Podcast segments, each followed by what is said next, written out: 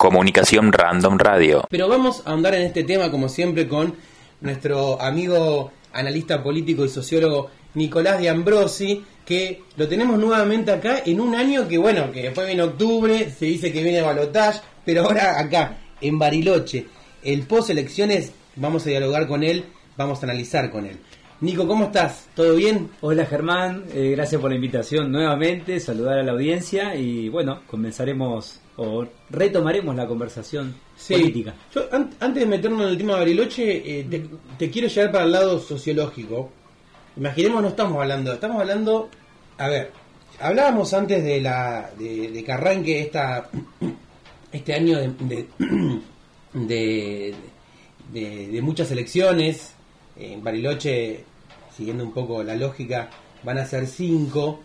Y también se habla, por otra parte, de que, bueno, che, bueno, a ver, no nos quejemos. Yo escuché muchos políticos a principios de este año, en febrero, abril, no nos quejemos de, que hay tantas elecciones porque esto nos costó mucho también, estamos a los 40 años de la democracia, pero es verdad que nosotros estamos acá, nos damos cuenta que hay un cansancio de la gente también y todavía faltan dos elecciones importantísimas porque son las que van a definir el futuro del país. ¿Hay un punto medio o es blanco-negro? Eh, es una pregunta que requeriría una larga una larga charla. Em, eh, la primera, digamos, em, si se quiere, pregunta barra afirmación es eh, ¿la democracia es solamente lo electoral? Es una pregunta válida, digamos, porque al estar en la vorágine de constantes elecciones eh, de la democracia delegativa, ¿no? en la cual todos sabemos por la constitución eh, argentina, eh, el pueblo no gobierna de manera directa, sino a través de sus representantes. Entonces, eso lo que em, permite y al mismo tiempo obliga a una constante eh, elección de personas que van a representar al pueblo en su carácter de gobierno. Y me parece que ese es un punto importante para tener en cuenta de que la democracia también tiene otros aspectos a, tener en cuenta, digamos, la, democracia en términos de participación, donde el pueblo, si bien por carta orgánica nacional no, no gobierna a través de solo, sino a través de sus representantes, pero también tiene instancias de participación directa, tiene instancias también de deliberación, tiene instancias también de protagonismo eh, directo, digamos, ¿no? Eh, y me parece que eh, generalmente los, los que analizamos un poco desde la sociología observamos que cuando hay eh, muchas elecciones y cuando hay mucha paridad y cuando hay mucho empate, algo no está funcionando en la, en la forma de la representación política. Es decir, no funcionando en el sentido de que no tiene que haber un candidato que saque 80% de los votos, porque eso tampoco sería algo eh, favorable para la diversidad, la pluralidad de voces, la mirada, además, pero que muchos candidatos saquen pocos votos habla bastante de también los límites que tiene la democracia delegativa en términos de poder generar un, consenso, una mayoría, una, una, una, fuerza, digamos, eh, justamente representativa de esa sociedad a la que pretende representar. ¿Cómo imaginamos que puede representar alguien a un conjunto social cuando lo votó o el 30% del padrón o el 20% de, perdón, el 30% de los que fueron a votar o el 20% de un padrón? hacíamos el ejercicio el otro día de pensar, bueno, en el padrón están las personas que están habilitadas para votar, pero no está la población total. O sea, el padrón nacional, ¿no? 35 millones de personas, somos 47. ¿Y esos 10 millones? Entonces, claro, está bien niños, eh, gente joven, pero no dejan de ser personas sujetos de derecho en un, en un mundo que tiene que, a la democracia también tiene que llegar a esa gente que no lo, que no vota, eh, incluso gente que no tiene todavía la, posibilidad de votar por, por condiciones legales, eh, etcétera. Entonces me parece que ahí hay una, una buena, una interesante pregunta sobre cuáles son los límites de la democracia, pero no la democracia en general, sino la democracia delegativa, representativa, electoral, ¿no? Mm. ¿Por qué pensás que ganó Walter Cortés acá en Bariloche? Estaba viendo también el, artículo que habías escrito a principio de esta semana y hablabas también ¿no? de, del que ganó el Bariloche profundo, de que fue un, voto fragmentado y getificado, puede ser. ¿Qué, significa eso? Eh, la, punta de análisis que, compartí tiene que ver con lo siguiente. Al observar los resultados, eh, los datos duros, ¿no? Claramente se ve que eh, eh, quien ganó, que es el partido por la Unión y la Libertad de Walter Cortés, sacando menos del 20% de los votos, como decías vos, seguido por Alavera Carrera con 15 y pico, el voto en blanco con 13 puntos, incluyendo Bariloche y demás partidos, con una cantidad, una distribución muy a la baja, ¿no? La cantidad de, de, votos efectivos afirmativos que lograron esas fuerzas y el dato del voto en blanco, digamos. Eh, a primera vista, cuando me refiero al Bariloche profundo, me refiero eh, justamente al... Estaba pensando más que nada en el mensaje, en el mensaje que expresó Walter Cortés, ¿no? en, el, mensaje de, hacia los vecinos, las vecinas, hacia la ciudadanía de Bariloche. ¿no? Esta idea de cierta austeridad, ¿no? un representante de, que podríamos decir de la vieja política, en, términos personales, porque no es alguien nuevo que irrumpe, que nadie conoce, un outsider, no es necesariamente así. Eh, o sea, podríamos decir que es parte de la política tradicional, para, para jugar un poco con, la, con, las, con las categorías que se están hablando hoy en la política local y, regional y, nacional, ¿no? Y aparte no es alguien que, que rompió la política barilochense porque viene hace 30 años haciendo política en Bariloche desde el gremio. Exactamente, desde el gremio y con una tendencia a dialogar con, la sociedad barilochense, ¿no? Un gremio eh, importantísimo en el comercio como el eh, turismo en Bariloche. Exactamente. Exactamente, con, todos los vínculos que te permite generar estando en un gremio como ese, ¿no? Una pata social importantísima. Exactamente. Y con una mirada también eso de generar acciones sociales hacia su base de afiliación, ¿no? Como son las cosas que ha hecho el sindicato que todos conocen, ¿no? Eh, o por lo menos barichense conocemos, como por ejemplo la pileta. Sí, como le, vamos a decir los los mini sueños peronistas. Exactamente, exactamente, los beneficios de acceder a ciertos derechos vinculados a la recreación, vinculados al, al, al acceso a servicios, ¿no? Eh, a pertenecer, porque no? También. Fundamental. Eh, y de gente que es gente trabajadora, porque quien trabaja en un comercio como empleado es un miembro de la clase trabajadora eh, y que generalmente puede estar o en negro o en, pero no deja de ser una, un laburante. Cuando me refería a, que a que Bariloche votó contra la política tradicional, no me refería exactamente a la figura personal del candidato, sino a una mirada de reconectar, digamos, con esa sensación que tiene la población de Bariloche, que es hartazgo que nos pasa a, todas. Me parece que es un, es un síntoma de época, ¿no? El, hartazgo, el que quienes gobernaron últimamente no resolvieron las cosas, del signo que sean. En el caso de Bariloche es claro que el, partido de gobierno, Juntos Somos Río Negro, es sería vendría a ser la política tradicional reciente, para decir una manera, por más que sea un partido relativamente nuevo, provincial, ¿no? Pero los que integran esos partidos, excepto toda la, cama, la camada nueva que se sumó de militantes, dirigentes, eh, vienen de una extracción histórica de, la política. Exactamente, incluso vienen de los principales partidos nacionales eh, y, otras derivaciones de partidos eh, nacionales, ¿no? Que se han reconstruido, recauchutado en nuevas formas de la política. Pero me parece que el mensaje del partido que ganó en Bariloche justamente intenta reconectar con eso. La gente de Bariloche, que está eh, podrida, que está harta, que ve cómo los beneficios del turismo no le llegan de manera directa, ve cómo se va degradando su condición de vida a través del transporte, de la circulación, del acceso a la vivienda, eh, y me parece que apelando a un cierto localismo, más conservador, si se quiere, o más tradicionalista, en el sentido más cultural de la palabra, no en el sentido político, me parece que logró eh, penetrar en ese sector, en ese núcleo, digamos, de sentido más profundo de Bariloche, por eso usé la palabra de Bariloche profundo, un poco también eh, tratando de explorar, sin, gran, sin tener la, verdad absoluta, tratando de hacernos pensar.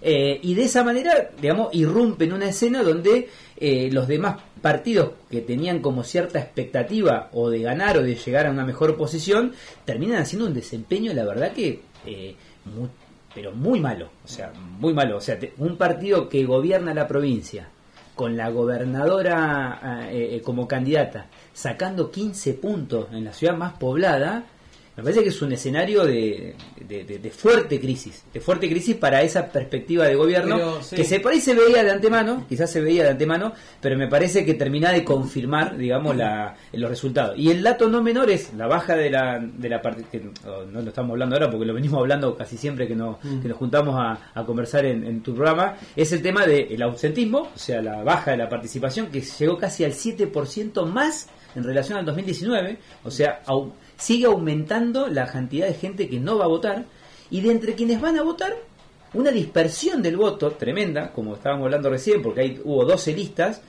y el voto en blanco que salió tercero. Si se lo juntás con los votos nulos, voto blanco más voto nulo sale segundo. O sea, supera a, Ara- a Arabella Carrera, Carrera No. o le pegan el palo. O sea, eh, es un escenario donde muchas personas no están eh, votando afirmativamente a nadie. O sea, prácticamente, no sé si llega a la mitad del, del padrón, pero es muchísimo. Le recordamos a la audiencia, estamos hablando con Nicolás de Ambrosi, analista político y sociólogo. Dos preguntas tengo para, para hacerte, no te digo tiempo ping-pong, pero eh, eh, porque quiero después seguir, eh, aprovechar el tiempo y, y- seguir charlando de varios temas de esta última elección local. La primera es un poco más global, si se quiere. Se vio un escenario, desde que arrancó este super año electoral, de que los, los oficialismos iban perdiendo por todo el hartazgo y todo ese escenario. ¿Qué pasó con Arabela Carreras? Porque, a ver, ¿qué se juega también? Eh, justamente, lo digo, imaginando, jugando un poco, ¿no? Eh, desde la mirada sociológica también en una persona, una, una referente, en una gobernadora, de volver a su terruño, sabiendo todo esto, eh, esta situación de que los oficialismos vienen perdiendo, de que faltó tacto, porque también ella, eh, a ver, insisto, con el diario del, sábado, vemos que, por ejemplo, la agenda gubernamental, que hace dos meses, hablando con colegas de Viedma, dice, che, ¿alguien sabe algo de la gobernadora? Porque por acá, por, por Plaza San Martín de Viedma no apareció más. Muy ligada a la campaña, esta mezcla de, de- bueno, también que no se tomó licencia. Ferrari, por ejemplo, Juan Pablo Ferrari se tomó licencia y se encargó de, de- remarcarlo todo el tiempo, que, hay, que es lo que hay que hacer, etcétera. Pero, ¿qué...? Vamos, a ver, para decirlo como se dice también el bar, se cegó un poco, no, no, no pensó que ganaba caminando. Eh, ¿Cómo pensás que, que- el oficialismo pudo ver el escenario con esta hegemonía que tiene en la provincia eh, y sabiendo cómo, a ver, hay muchos, los políticos tienen los datos. Siempre se dice después, obviamente, con la elección pasada, y esto ya la semana pasada se sabía que, iba a pasar. Incluso hay un, un dato, me parece que es fundamental, cuando este último domingo, tipo siete y media de la tarde, cuando todavía no había resultados oficiales, ni casi ni sucios, eh, la senadora Silvina García Larraburu ya estaba felicitando a las siete y media de la tarde a Walter Cortés y todos estábamos diciendo, pero pará, si no hay ningún resultado. ¿No? ¿Qué, qué, qué, qué pasa en la, en la cabeza también de, de los políticos cuando se, se- la terminan jugando también? Y, y yo creo que la gente se dio cuenta también de esto, que a veces no sabía si le hablaba la gobernadora o la candidata. Mirá, yo creo que lo voy a reconectar con la pregunta que me hiciste antes que no te respondí sobre la guetificación. Eh, me- es difícil estar en la cabeza de nadie, ¿no? Ni siquiera a veces cuesta estar en la cabeza de uno, De uno mismo. Entonces, me parece que hay una, un- una cosa de época que es esta endogamia, ¿no? Esta cerrazón que hay entre grupos, que yo le llamo guetificación medio polémicamente, porque mm, después de la pandemia, y ya se venía viendo de antes, hay una suerte de encierro de las comunidades virtuales, las comunidades políticas, las comunidades de ideas, las comunidades culturales, las comunidades de identidad, es sobre sí mismas. Es decir, el mundo en el que yo me, me- me manejo es el, es el mundo. Y el otro es otro mundo, no sé cómo me vinculo con el otro, que ellos sabrán, pueden ser los enemigos, pueden ser los adversarios, no me importan. Eh, no sé, eh, no es la, la- la- grieta es mil grietas. O sea, hay subgrupos, submundos que se van configurando. Y Bariloche, que lo, escribí, lo hablamos la- antes de la elección, ¿te acordás que decíamos la gama de contraste desde un sector social súper capitalizado, con un acceso muy diferencial a la apropiación de la renta propia del turismo, del negocio inmobiliario y demás, y un sector, de esa punta a la otra punta, un sector social empobrecido, sin acceso a derechos mínimos para sobrevivir, con trabajos que son una porquería, de esa, entre una punta y la otra tenemos un, un Bariloche de múltiples contrastes. Eh, sin ser un experto en Bariloche, por el tiempo que vivo, lo, lo, noto y lo vemos y lo hemos, lo hemos analizado. Y me parece que de alguna manera, eh, si uno ve el resultado electoral, se ven esas, como que cada grupito votó a su candidato. A su quintita. A, su quintita. Eh, porque le habló, porque pertenezco al gremio, porque soy de ese partido, porque mis amigos están ahí, porque conozco al concejal, porque me llegó lo que me dijo, porque lo conozco del barrio, eh, porque eh, conecté algo de, lo, de, lo, de su mensaje electoral, porque mi identidad profunda, cualquiera sea esa política, me hace acceder a, o sea, decir voy a votarlo. Y me parece que ese esa guetificación en diferentes subgrupos que no dialogan entre sí, mucho, o sí, pero no en términos de, de poder pensar una globalidad de eso, eh, también le pasó al oficialismo. O sea, nadie es exento de esa endogamia, por más que sea partido de gobierno, o sea, eh, la hegemonía, tener los números, tener los fierros, como se dice, tener la caja, tener el Estado, el presupuesto, no te hace indemne o inmune a, caer en una especie de endogamia donde pensás que, la estás rompiendo, que tenés el mejor mensaje, que vas a llegar porque todo el mundo te conoce y, te van a votar, eso no significa que suceda. Hay una maduración del voto también de la gente. Me parece que sí, me parece que también. Eh, hay una maduración del voto, pero tampoco, viste, hay que ser, a veces uno peca de muy optimista sobre el, sobre el devenir de la ciudadanía eh, y yo insisto en la cantidad de gente que votó en blanco y que no fue a votar, ¿no? Porque también 13.000 votos para Walter Cortés sobre un total de población de 160.000 habitantes o de 105.000 habilitados para votar es un número muy bajo. Entonces ahora, bueno, se empieza a desatar el camino de cómo construir un poder gobernable en Bariloche eh, desde esa base de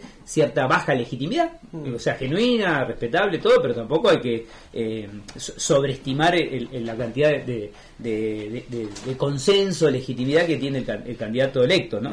Pero me parece que es importante la pregunta que decís vos, me cuesta mucho poder... Em, digamos, ser más preciso sobre la, la pregunta sobre el oficialismo, digamos, eh, pero me parece que hay un dato importante que es, si vos eh, en una ciudad como Bariloche, donde hay mucho empleo público y la gobernadora es eh, la que está al mando de la patronal pública, es, como que es algo medio, digo, más allá del mundillo de, por ejemplo, los docentes, los estatales, digo, más allá de los guetos también que hay en la administración pública, o lo que pueden denominarse guetificación de esos espacios, hay un dato importante que es ese, que es eh, vos, si bien es la gobernadora, también para el trabajador estatal es la patronal.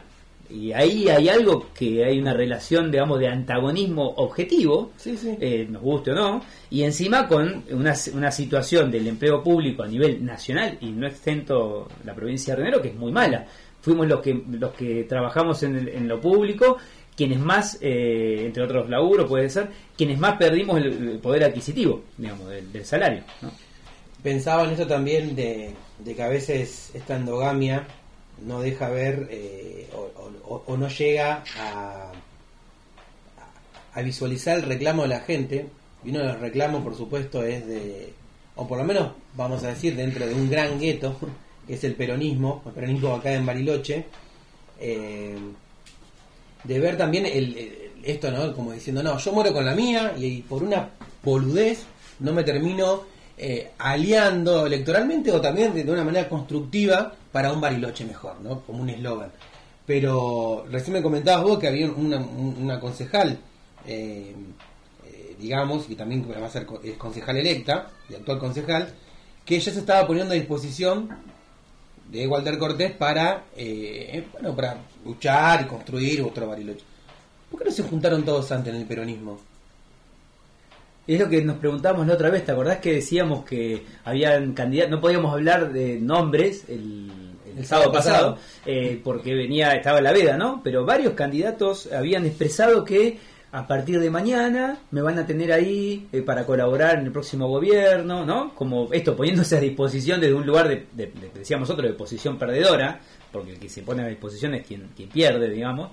Eh, y de- hacíamos como un poco el chiste y la, y, y la reflexión de por qué no se por qué no, no, no, no sucede si, si vas a hacerlo después de la elección ¿por qué, qué te inhabilita para construirlo antes digamos y me parece que eh, hay algo yo había puesto en el escrito digamos hacía la pregunta ganó Perón eh, en esta elección digamos polémicamente no para ir pensando no porque bueno Walter Cortés se define como peronista. Tiene un restaurante que se llama El Peronista, no sabía mira al lado del, de- de- del sindicato. Exacto. Bueno, el día que él, eh, eh, cuando él gana y, y las cámaras entran ahí a su, a su, a su búnker, a su local, Sí. eh, observé una persona, de un adulto mayor, expresando somos los trabajadores y pusimos a un intendente peronista, un compañero trabajador a, Sí, a cargo de la intendencia, ¿no? Y la marcha peronista sonando y toda la liturgia, ¿no? De, de- del, del candidato entrando, hablando con la gente, voy a estar con la gente, ¿no? Como, hay toda una, si se quiere, un- una mímica, un gesto peronista, digamos, y quienes eh, ingresaron al Consejo Deliberante, en parte, un sector, digamos, ya sea de, de- incluyendo Bariloche, por ejemplo, eh, el mismo eh, eh, nos une Río Negro, y hasta me atrevería a decir, primero Río Negro, tienen o han tenido o son dentro eh, de la están ubicados dentro del, del pero- el, gran, el pan peronismo le digo yo porque es el ese peronismo que, que, que no ¿Qué que- sería, qué sería el pan peronista? y el peronismo podríamos, yo cuando uso PAN me refiero, está, está como el- el peronismo en términos partidarios, ¿no? ¿No? De- del sello del PJ o de eh, la identidad específica donde se referencia con Juan Perón y Evita. Y después está el peronismo como un movimiento político y social, ¿no? que por ahí puede no tener el sello, puede no reivindicar eh, explícitamente a, a los referentes históricos del peronismo, pero sus banderas y su identidad social, su, su forma de hacer política eh, remite al peronismo más que a otras identidades. ¿no? Eh, y, bueno, en algunos casos hay personas que tienen trayectoria dentro del peronismo, después una trayectoria porosa que se van, que rompen, que los echan, que vuelven, que disputan por el sello, que arman algo aparte, pero es un movimiento que en muchos, en muchos casos trasciende, casi siempre trasciende al partido justicialista, al sello del partido justicialista. Entonces, una pregunta que nos hacemos es, eh, ¿hay posibilidad de generar eh, un- un- una alianza dentro del Consejo Deliberante con la, la concejal electa que vos co- comentabas, de, incluyendo Bariloche, más eh, Nos une Río Negro, más eh, posibles Sí. otros candidatos que no entraron, que cumplan funciones políticas dentro de, de- de- de la municipalidad, digamos, y construir un gobierno de unidad peronista en Bariloche, eh, pensando, forzando la interpretación, ¿no? Es algo Sí, que sí, hace sí. una semana que tenemos, menos de una semana que tenemos los resultados, pero me parece que se va configurando un escenario eh, muy distinto, muy distinto a, eh, al que veníamos eh, viviendo los últimos ocho años en Bariloche con la intendencia de Genús. Estaba pensando ¿no? en esto que también de, que se habla del, del bariloche profundo y también de los otros bariloches, los otros guetos, sacando lo, lo- lo político partidario que hay en Bariloche. Y imagino que algunos guetos de que estamos de otros que no son no están muy relacionados al, al Bariloche profundo, a los barrios o esa o esa construcción social que viene más desde de, de- del viejo peronismo deben estar ahí bastante, no sé si enojados, pero sorprendidos o diciendo, ahora qué hacemos, ¿no? Mirá, yo escu- escuchaba una... eh, Viste que uno va, va- va conversando con gente en todo su ámbito de laburo y demás, eh, y me contaba una compañera que, que su, su mamá, que, que por ahí históricamente podría votar a opciones progresistas o peronistas, más, eh, más de centro, o una mirada más, sí, más inclusiva, no tan beligerante como Walter Cortés, que es muy polémico en muchas de sus afirmaciones, eh, había volcado su voto a Walter Cortés en esta ocasión con, con convencimiento, ¿no? Eh, ¿no? Como que es la esperanza, como que ahí hay algo eh, de volver a revincular con, con el Bariloche y no con la gente que no es de Bariloche, eh, volver a, a generar como entusiasmo en la población. Y yo creo que hay en el, en el campo del progresismo hay un claro desconcierto hay un claro des- desorientación, digamos, ¿no? Porque eh, no se sabe bien cómo conectar con la gente. O sea, hay una te- eh, eh, se nota un déficit en la capacidad de, de conectar y de escuchar y de hablar y de interpelar a la población en general. eh, que si los trasladamos al, ámbito nacional, es clarísimo lo que está sucediendo, digamos. Eh, Milei tiene un discurso muy claro de cómo conectar. Popular. De, exactamente, sabe cómo sacarle votos a Bullrich, cómo sacarle votos a Massa. Eh, Bullrich, de su manera, está tomando la iniciativa, plantándose como la gobernable en este país y lo vemos a, a Massa en un, en un ahora para veces por ahí más en un intermedio eh, o sea se disputan el gris con Bullrich más ahora, más bancando los ríos ahora. Exactamente exactamente. Y encima generando una política de reconexión con la sociedad a través de la política de compensación del daño que causó la devaluación que no alcanza y no solamente alcanza, genera reacción negativa. sigue generando Vos me estás tirando este bono, o lo que me querés decir, o me bajás la alícuota de, del monotributo en 500 pesos, me estás cargando. Mm. O sea, me estás y me lo vendés como que es una gran reparación. Mm y eh, genera el efecto contrario, mm. contraproducente. Entonces, me parece que hay un, em, un, esto, lo que, lo, que, lo que te decía, un nivel de desorientación y de, y de, falta de claridad en el mensaje político de, los sectores que históricamente vienen gobernando, que tienen que ver para mí con estos objetos que vos decís, que están vinculados a la, a, eh, la ampliación de derechos, a un Estado presente, bueno, eh, lo podríamos desarrollar mucho más. Sí, pero yo te decía en realidad no, no los guetos digamos, de, gente que se reúne para hacer política, sino los guetos sociales barilochenses. Porque si uno hace un, raconto, obviamente sabemos lo que fue el, último gobierno peronista, eh, con Goye, después con, con, Martini, y después, bueno, digamos, la época, la era Genuso, ¿no? Eh, si te pones a pensar, cuando te escuchaba, la verdad que me estaba llamando a la reflexión, el peronismo o cierta parte de, lo social en Bariloche, o ciertos actores sociales, de alguna manera vienen ganando en el voto, pero obviamente después los terminan cagando, ¿no? Como, como pasó, digamos, en, los últimos gobiernos acá en Bariloche. Pero mm, quiero decir, a veces las propagandas, no políticas, las propagandas. voy, voy para el lado de la sociología. Sí, sí.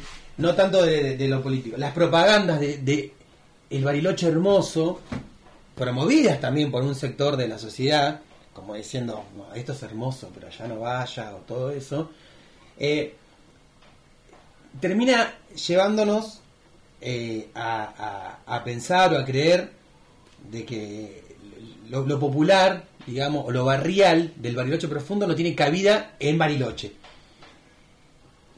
Y si uno relaciona ese voto más popular, digamos, eh, o de los barrios al peronismo, haciendo una, traza así, digamos, digamos, Walter Cortés, digamos, peronista. A la vez la carrera no, digamos, pero también sabemos que dentro de su equipo hay mucha gente peronista que fue a juntar los votos a los barrios. Esto ya lo sabemos, no hay ninguna novedad. Tercero, el botón blanco. Cuarto, eh, incluyendo Bariloche con Calaverna, también obviamente filo peronista. Quinto, Ramón Choconi con el sello del PJ, del Partido Justicialista Provincial.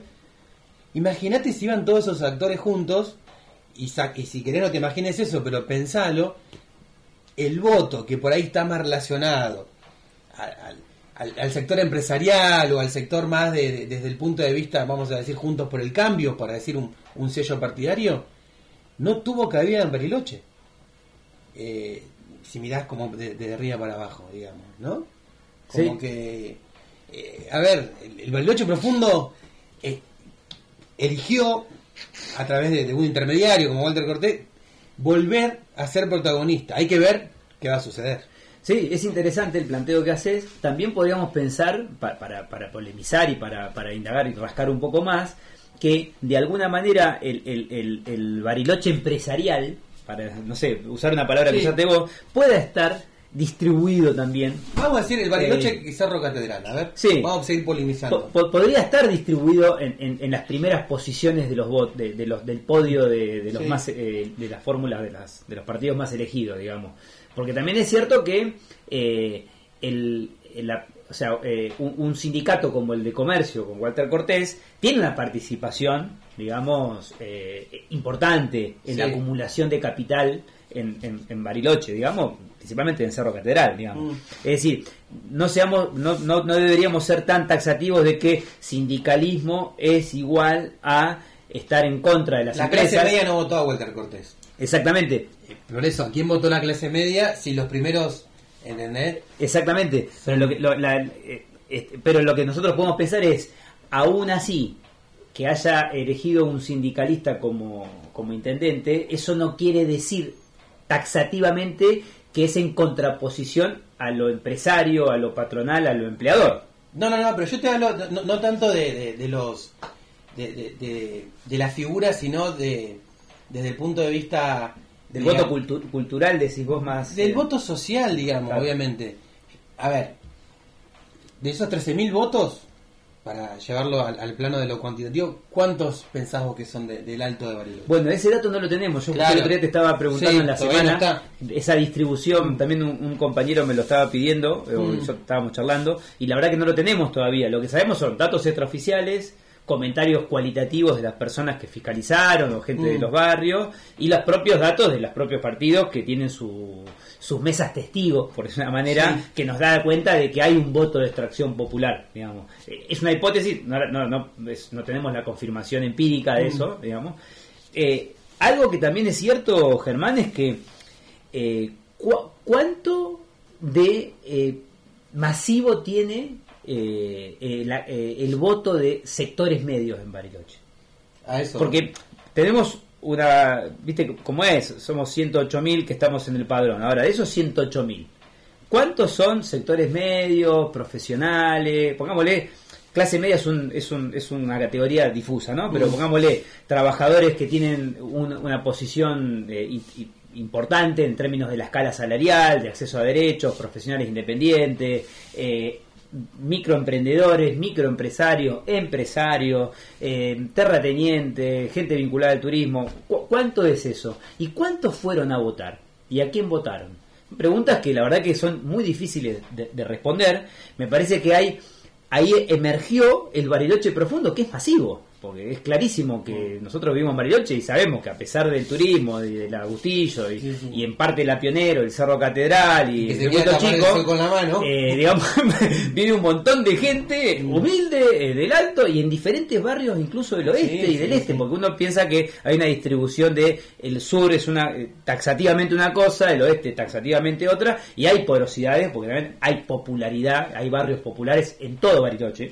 ¿no? Eh, cerca incluso de, de lugares de gran acumulación de capital o de, de gran renta, y me parece que se, se expresó quizás de manera espontánea, quizás sin ningún parámetro, irrumpe algo real, popular, existente, eh, nos puede gustar, no nos puede gustar, vamos a estar de acuerdo, tenemos que estar enojados, desorientados, pero se expresó con pocos votos, tampoco hay que so- sobreestimar, Claro. se expresó más eso, y ahí por ahí me meto en tu, Mm. o trato de responder esa pregunta, que con los sectores medios que eventualmente hayan votado a, a Juntos por el Cambio en otro momento o a opciones eh, más claramente eh, eh, proempresariales o eh, no tan populares.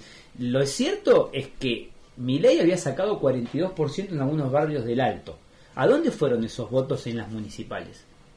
Esa es una pregunta que es muy... porque no hay ningún candidato yo creo que sí, y otras opciones. Mm. El blanco, eh, primero Río Negro, eh, y algún voto peronista también, porque eso, digamos, no, no, no tenemos la forma de, de- de- de- de certificar cómo fue eso, pero al no haber un candidato claramente eh, eh, establecido como Milei en, Bar- en Bariloche, ese voto de alguna manera a algún lado fue, digamos, ¿no? Eh, Igual yo creo que el que, el, lo que charlábamos la otra vez, que esa gente que votó Milei también viene de, de, digamos, de, de esencia peronista, que ahora como volvió un poco a, a- a votar a, a un peronista. Es que yo creo que ahí hay, por eso, me parece que hay una posible semillita de lo que se viene. Yo me preguntaba en el artículo, ¿es Bariloche, no sé si lo llegué a escribir, la, el anticipo de cómo puede ser el devenir de la política? Si bien es una cosa totalmente antiestadística decir esto, Sí. puede ser Bariloche con estos 13.000 votos, con esta dispersión, con este ausentismo, con este panperonismo más o menos ganador, Mm. eh, el anticipo de una, de, un, de una Argentina eh, que se traspase la experiencia de Bariloche a- en términos Sí. nacionales. Sí, sí, y bancado también un posible gobierno de Milei con eh, una pata fuerte peronista. Exactamente. Pero, o al revés. o al revés, tal cual. Eh, pero mm, A ver, la gente que escucha comunicación random, yo claro eso por la duda, pero la gente que escucha comunicación random sabe qué pensábamos, así que no me voy a enroscar tanto en eso. Pero mm, también eh, estoy un poco molesto también, eh, y también insisto, nuestro programa, así que decimos lo que no tenemos ganas, no tenemos que responderle a nadie.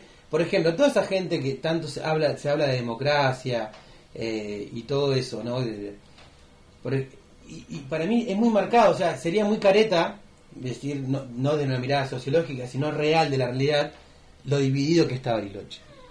¿no? Negar eso, lo fragmentado que está Bariloche y lo desigual que es Bariloche, digamos. Y en ese pienso, toda esa gente que el domingo en la mañana, que se generaron un montón de embotellamientos al, Cerro Catedral, ¿no? obviamente sabemos, hay mucha gente que vive en Bariloche pero no le importa Bariloche. Bueno, justamente me, diste el pie porque entre las cosas que uno va conversando, la información que va recabando, uno vive en Bariloche y tiene charlas y demás. Hablábamos también con, con una amiga que, que, que- que- a veces vamos a, a esquiar al cerro y decíamos eso también. eh, en ese gueto, para decirlo, Sí. digamos, y no es, no es con una intención peyorativa, que se entienda, no, es como una especie de, de tratar de pensar más allá de nuestra realidad. Uno Sí. puede decir, mira, yo como Nico pienso esto, ah, ah, me importa. Pero aparte estuvimos hablando que- de otros sectores de la sociedad, porque no vamos a hablar de Claro. el gueto catedral. Exactamente, y, y con toda la intención interpretativa. Después Claro. cada uno sacará su. Yo no tengo ningún prejuicio, o trato de no tener, Mm. intento no tener prejuicio, pero sí juicios de valor, ¿no? Exactamente. Eh, y me parece que hay un gueto, que es el de este, eh, personas que viven en Bariloche, pero podrían no vivir, en, no podría no existir Bariloche. Exactamente. O sea, viven, pero no viven en Bariloche. Viven porque está el cerro, viven porque están acá, viven porque tienen un laburo, incluso tienen laburos desterritorializados. Eh, no sé, el auge de todo la- el trabajo informático, ¿no? De los que son programadores, más, que es un, una- un bien, un servicio de exportación en Argentina, que es toda la industria del software, todo lo que, lo que uh, se- ya se conoce. Hay gente que vive de eso acá en Bariloche, que no se conecta nunca más que con el auto yendo por la calle al cerro. O otras actividades, ¿no? Está bien, por eso, un gueto pequeño. Ahora, ampliemos un poco. Personas que sí tienen un laburito, que están más eh, vinculadas, pero no fueron a votar. Aprovechamos y aprovecharon ese día, el domingo, eh, para ir al cerro y importa. no, no ir a votar. lo digo yo, no le importa. Y aparte estamos haciendo este análisis no porque tenemos ganas, sino porque un 50% del padrón no votó. Exactamente. Y creo que hay, así como hay un montón de otras explicaciones de gente que, que no accede al Cerro Catedral, que no fue a votar, pero ahí hay un nicho también, hay un guetito, digamos, ¿no? Eh, y que de alguna manera ya venían desencantados. Y con este resultado me parece que quedaron, no sé si se sienten culpables, no sé si sería la palabra No. re- culpable o responsable, pero, Pero no les gusta, pero no les gusta. Y porque en un punto eh, estamos viviendo acá, digamos, y lo que sucede bien, un gobierno municipal, cuánta incidencia tiene en un lugar donde depende mucho también de los niveles de Estado provincial, nacional, todos sabemos cómo es la obra pública, no es, no es que un municipio no puede hacer tampoco las mil cosas, tiene un poder limitado, digamos, pero el resultado, si vos no participás, se da igual, digamos, ¿no? Y si no participamos en lo electoral, ¿no? ¿Dónde participamos? No les importa participar. Porque vos decís, mira, no estoy de acuerdo con las elecciones y participo de otra manera. No sé, me movilizo, eh, voy a hacer un petitorio, me organizo con los vecinos, trato de hablar con los concejales electos, les llevo propuestas, eh, armo una, una organización barrial para mejorar. Digamos, me parece que hay dos tipos de, participa de no participación electoral. Quienes no participan en eso ni en nada, digamos, ¿no? ¿Sabes lo que. Eh, La de Poncio Pilato. Claro, eh, sí, sí. Se lavan las manos. Eh, vamos a dejarlo acá porque si no se me, se me va a soltar la, cadena, y estamos aquí compartiendo eh, la tarde.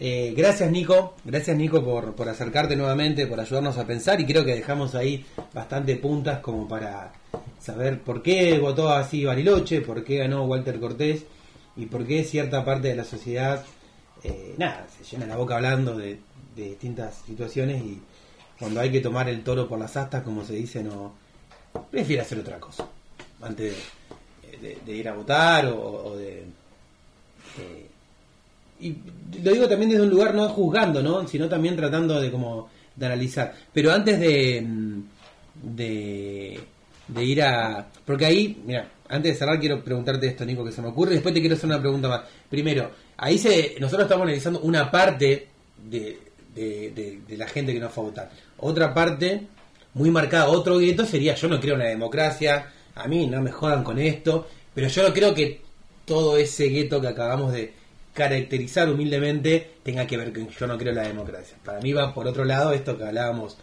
la cantidad de gente que hay en Bariloche que no está pensando en Bariloche y podría estar en, no, piensa que es Suiza, digamos. Pero antes de cerrar, te pregunto así con esta pausa, ¿qué pasó con la izquierda?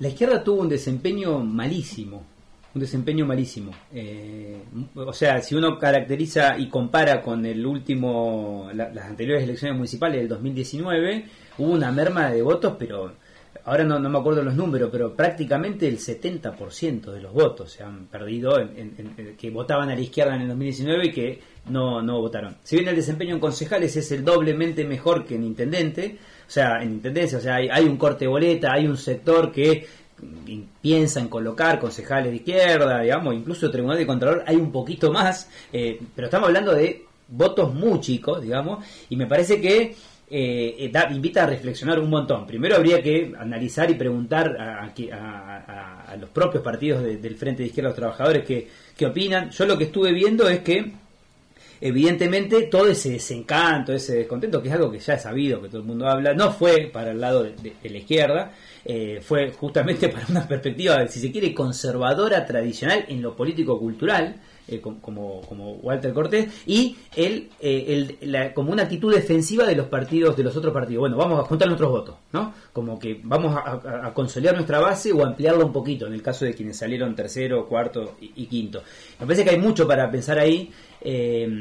las perspectivas previas daban cuenta de que podía tener una buena performance la izquierda, en el sentido de incluso llegar a, a una concejalía, eso no sucedió, eso va a requerir un, balance y me parece que es algo, no es para, para, esquivarle el bulto, ¿no? pero es algo que me parece que está pasando en todo el país, ¿no? de, que la, izquierda no está logrando, eh, por su discurso, por su programa, por su forma de eh, hablar con la gente. ¿Por sus candidatos? Pueden ser también las candidaturas, los perfiles de candidatos. Me parece que lo que termina irrumpiendo son las campañas disruptivas.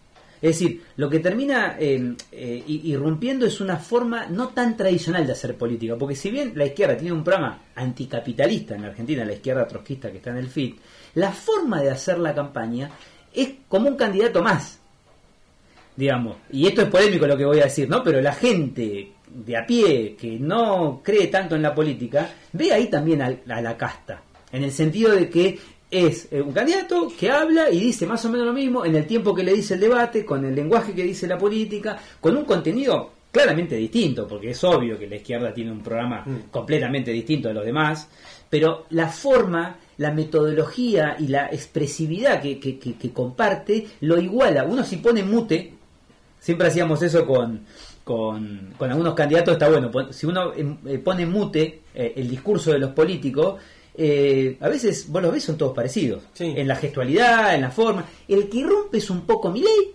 digamos, eh, y eh, bueno, en la política local ya sabemos, ya lo estuvimos hablando. Entonces mm. me parece que hay ahí un replanteo muy profundo para, para, para la izquierda y también saber cuáles son los límites de hacer política en este contexto, ¿no? de hacer política de ese tipo, porque yo hablaba incluso con algunos de mis alumnos y lo antisistema está ubicado en mi ley porque quiere barrer con todo el sistema político, pero después el, sistema económico es ultracapitalista.